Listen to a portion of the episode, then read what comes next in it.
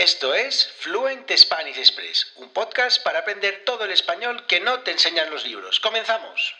Muy buenos días, bienvenidos, bienvenidas a un nuevo episodio de Fluent Spanish Express Podcast. Todos los días de lunes a viernes, contenidos con consejos, con recursos y recomendaciones para llevar vuestro español al siguiente nivel. Hoy, miércoles 16 de marzo de 2022, ya hemos pasado la mitad del mes de marzo, episodio número 202 de Fluent Spanish Express Podcast. También hemos pasado el número 200 de Fluent Spanish Express Podcast el lunes pasado y hoy un episodio en el que como los últimos miércoles vamos a hablar un poquito sobre escritura, sobre algunas cuestiones para mejorar nuestra escritura en español. Y hoy vamos a hablar sobre el uso indiscriminado, es decir, en, exceso, de los adverbios de modo terminados en el sufijo mente y sus consecuencias en un texto escrito. Vamos a ver algunas cositas que os voy a comentar. Pero antes, mi nombre es Diego Villanueva, profesor de español y director de la Academia Online de Español Fluent Spanish Express. Ya sabéis, www.fluentespanish.express. Allí, por tan solo 5 euros al mes, tenéis acceso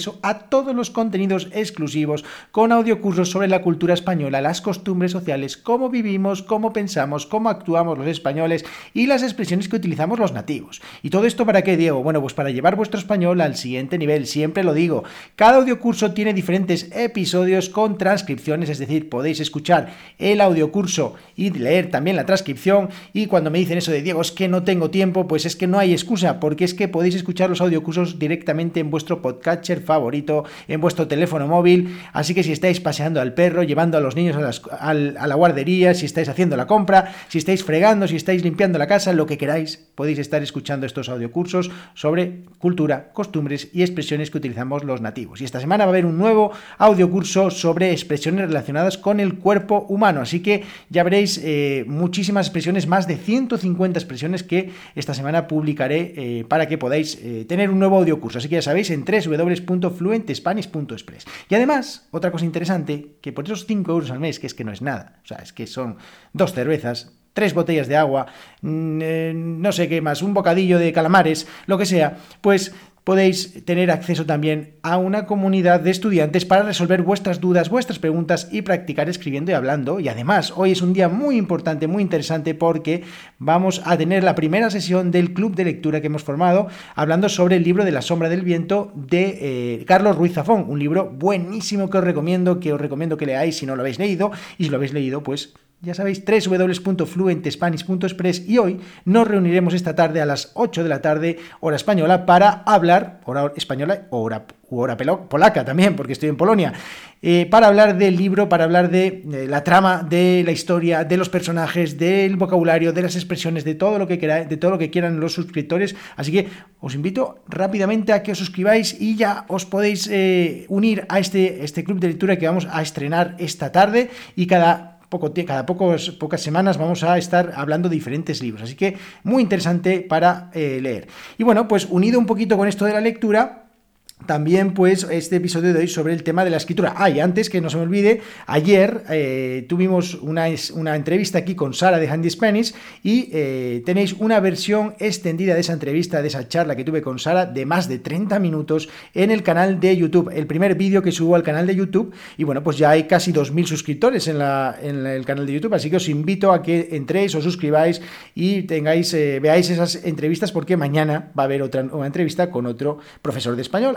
Que os recomiendo que os suscribáis porque además tenéis eh, acceso a unas transcripciones de los vídeos, con lo cual, bueno, pues todos son ventajas. Así que, bueno, la única desventaja es tener que verme a mí, pero eso no pasa nada. Así que, bueno, vamos con este episodio de hoy. Como os decía, vamos a hablar sobre un tema de escritura y es el uso indiscriminado de los adverbios de modo terminados en el, en el sufijo mente, ¿vale? Por ejemplo, fuertemente, lentamente, rápidamente. Bueno, y antes de entrar en materia de este episodio de hoy, bueno, vamos a hablar, vamos a saber o vamos a ver qué es un adverbio. Un adverbio es una clase de palabras que modifican el significado de un verbo, de un adjetivo, de una oración o de una palabra de la misma clase. El adverbio de modo eh, eh, se puede formar mediante la colocación del sufijo, como os decía, mente al final de algunos adverbios. Por ejemplo, decimos un adjetivo rápido, lo convertimos en un adverbio rápidamente.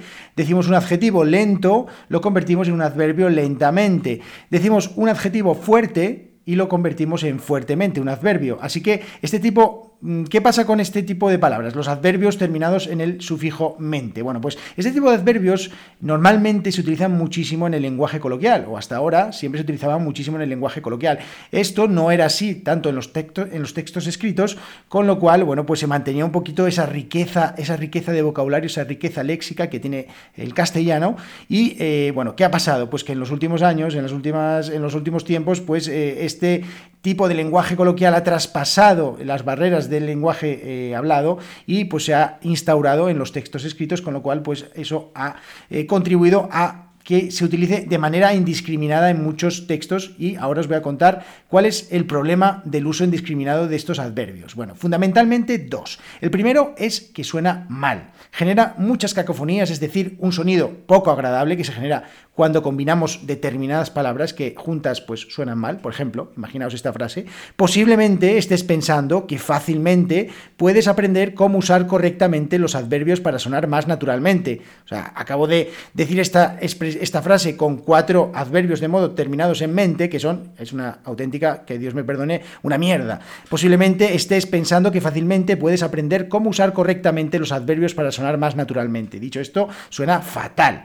Así que vamos a cambiar esta frase y, vamos, y vamos a quitar todos los adverbios. Venga, es posible, en lugar de posiblemente, es posible que estés pensando que puedes aprender de manera sencilla cómo usar correctamente los adverbios para no sonar más natural, o para, perdón, para sonar más natural. Es posible que estés pensando que puedes aprender de manera sencilla cómo usar correctamente los adverbios para sonar más natural. ¿Vale? Fijaos la diferencia cómo suena la primera frase, posiblemente estés pensando que fácilmente puedes aprender cómo usar correctamente los adverbios para sonar más naturalmente. Madre mía, qué mal suena. Bueno, pues uno de los problemas es eso, las cacofonías que se generan cuando utilizamos este tipo de adverbios. Y la segunda, y para mí más importante, es que empobrece el vocabulario, empobrece nuestro lenguaje. Una de las consecuencias de, como os decía, de que este tipo de adverbios haya traspasado el lenguaje coloquial a los textos escritos es que, bueno, pues dejamos de utilizar muchas palabras, muchas, eh, muchas expresiones, muchos eh, adjetivos, muchas cosas que, mm, que son muy interesantes y que nos hacen tener unos textos mucho más, eh, mucho más bonitos, mucho más completos, no sé. Voy a deciros un ejemplo, por ejemplo, para que lo veamos, vamos a verlo con un ejemplo podemos decir con un adverbio la miró fijamente. ¿Vale? La miró fijamente. Dicho así, bueno, pues vale, la miró fijamente, pues bueno, fijamente tampoco es que le aporte mucho valor a, la, frase, sí, puedes decir que, estaba mirándola fijamente, ¿no? La miró fijamente, que estaba ahí, ¿no?